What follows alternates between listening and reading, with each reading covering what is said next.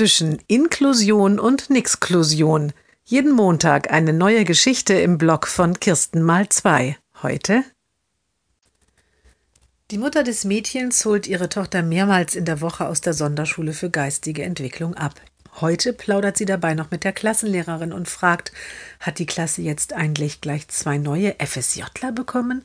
Nein, antwortet die Lehrerin erstaunt. Wie kommen Sie darauf? Na ja, sagt die Mutter, ich sehe seit letzter Woche immer diese beiden jungen Männer aus dem Klassenzimmer kommen. Ach, die meinen Sie, das sind zwei neue Schüler auf Probe, auch Neunklässler. Die gehen eigentlich in die Sonderschule lernen, aber da haben sie nur den Unterricht aufgemischt und jedes Lernen verweigert, erklärt die Lehrerin. Das machen wir immer mal wieder mit solchen Störenfrieden.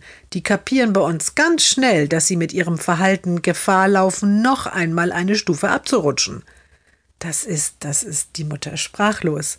Ja, das ist super ergänzt die Lehrerin fröhlich. Zurück an der Sonderschule lernen funktionieren die dann fast immer wieder problemlos.